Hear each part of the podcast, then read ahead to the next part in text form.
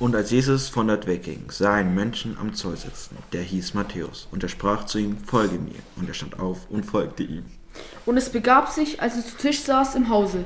Siehe, da kamen viele, Zöllner und Sünder, und saßen zu Tisch mit Jesus und seinen Jüngern.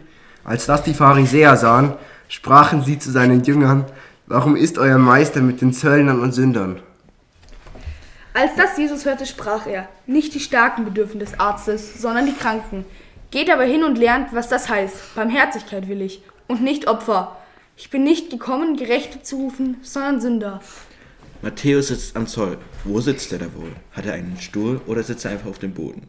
Was bedeutet es überhaupt, das Wort sitzen? Mir fällt da die Schule ein. Wer da sitzen bleibt, der muss das früher wiederholen. Und wenn man nachsitzen muss, vergeudet man seine Freizeit, weil man selbst Fehler gemacht hat. Zum Beispiel, wenn man in einem Fach Scheiße gebaut hat. Mir fällt da das Gefängnis ein, wo Verbrecher und Verbrecherinnen ihre Strafen absitzen müssen. Das ist auch sehr negativ. Bei Sitzen denke ich an Sitzen gelassen werden. Wenn zum Beispiel ein guter Freund oder eine gute Freundin sitzen gelassen wird. Irgendwie fällt uns gar nichts Positives ein. Dann, dann ist am Zoll sitzen für Matthäus vielleicht auch nichts Schönes. Er sitzt da ganz allein und ver verachtet von allen, denen er das Geld abnehmen muss. Aber dann kam Jesus und sprach, folge mir. Und Matthäus stand auf. Warum ist Matthäus denn da einfach so mitgegangen?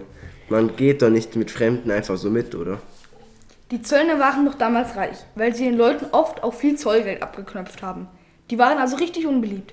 Vielleicht geht Matthäus Jesus deshalb gleich nach, weil sich da endlich jemand für ihn interessiert hat. Was hat, was hat Matthäus wohl erwartet, als er Jesus nachfolgte?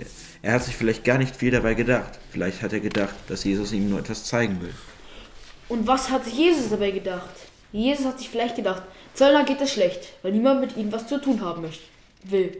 Vielleicht wollte Jesus Matthäus etwas Gutes tun und lud ihn zum Essen ein. In welchem Haus sind die eigentlich? Im Haus von Matthäus oder bei Jesus? Das ist hier im Text gar nicht klar. Ach so, in der Geschichte mit dem Zöllner Zachäus ist Jesus beim Zöllner. Aber hier ist das tatsächlich unklar. Hatte Jesus denn überhaupt ein Haus, wo er jemand zum Essen einladen konnte? Keine Ahnung, aber andersherum wäre es doch komisch, Jesus sagte, folge mir und dann folgte Jesus Matthäus nach Hause. Sag mal, was sind eigentlich die Pharisäer, die es nicht okay finden, dass Jesus und Matthäus gemeinsam essen? Pharisäer, das sind doch Leute, die sich selbst für perfekt halten und denken, dass sie nie Fehler machen. Aber gerade das ist doch schon ein Fehler. Die Pharisäer kritisieren Jesus, weil er sich mit den Außenseitern abgibt, die sie ablehnen. Das gibt es doch auch heute noch. Da gibt es doch die Partei, die sich bei jeder Gelegenheit gegen Ausländer positioniert. Irgendwie tun sich Menschen oft schwer mit Menschen, die irgendwie anders sind. Jesus hat die Ausländer eingeladen. Was machen wir mit diesen Menschen? Also ich würde nicht irgendeinen Fremden zu mir nach Hause mitnehmen. Muss man auch nicht. Manchmal reicht es schon, wenn man nicht mitmacht oder widerspricht, wenn andere schlecht über jemanden reden, den sie gar nicht richtig kennen. Oft werden Menschen pauschal in einen Topf geworfen. Die Asylbewerber, die Muslime, die Klimaaktivisten, als ob da alle gleich wären. Jesus sagt, die Starken bedürfen des Arztes nicht, sondern die Schwachen. Wer sind für euch die Schwachen?